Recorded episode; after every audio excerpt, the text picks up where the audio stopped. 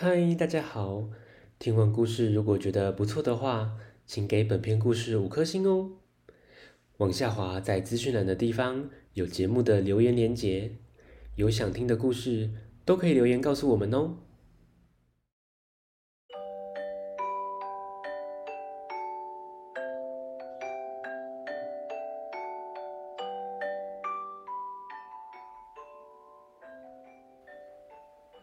来来来，听故事！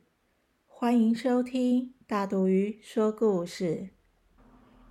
今天要分享的绘本《恐怖红萝卜》，写这本书的作者艾伦·雷诺兹，由黄小英翻译，维京国际出版。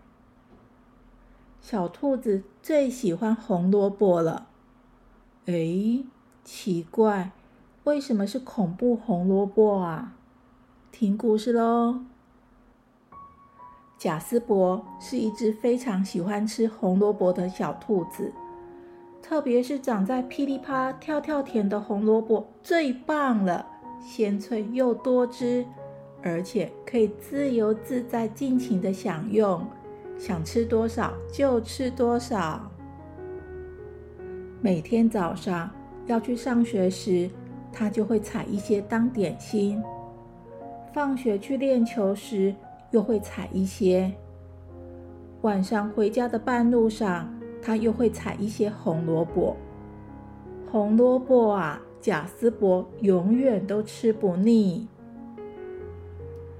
直到他们开始跟踪他，贾斯伯第一次注意到事情有点古怪。是在跟东村的兔子比赛结束后，他想挖点红萝卜给自己一份胜利的点心时，听见了奇怪的声音，红萝卜靠近的声音。贾斯伯很害怕，但转身一看，什么也没有。哎呀，应该是我想太多了。可是。他跳得比平常更快了一点。那天晚上，正当他刷牙的时候，红萝卜又出现了。贾斯伯从镜子看到了他们，他吓得跳了起来。往后一看，没有红萝卜，只有沐浴乳、毛巾、小鸭鸭。不管了，他用最快的速度上床睡觉。第二天早上，贾斯伯仍心有余悸。他慢慢的靠近噼啪跳跳田，好像没什么不一样哎。他采了两根红萝卜，什么事情也没发生。哪有恐怖的红萝卜嘛？太荒谬了！那天晚上，贾斯伯到工具间拿东西，他放声大叫：“啊！妈咪，恐怖红萝卜在这里！”妈妈慢慢的打开门，里头没有红萝卜啊。更晚的时候，贾斯伯准备上床睡觉时，他听见了呼吸声。恐怖红萝卜出现了！这次啊，他大喊着：“爸比！”爸爸砰的一声跳进他的房间里，把灯打开。他们一起找了床底下、衣橱里每一个抽屉，没有啊，没有恐怖红萝卜。爸爸告诉他：“你只是做了一场噩梦。”没事，继续睡觉吧。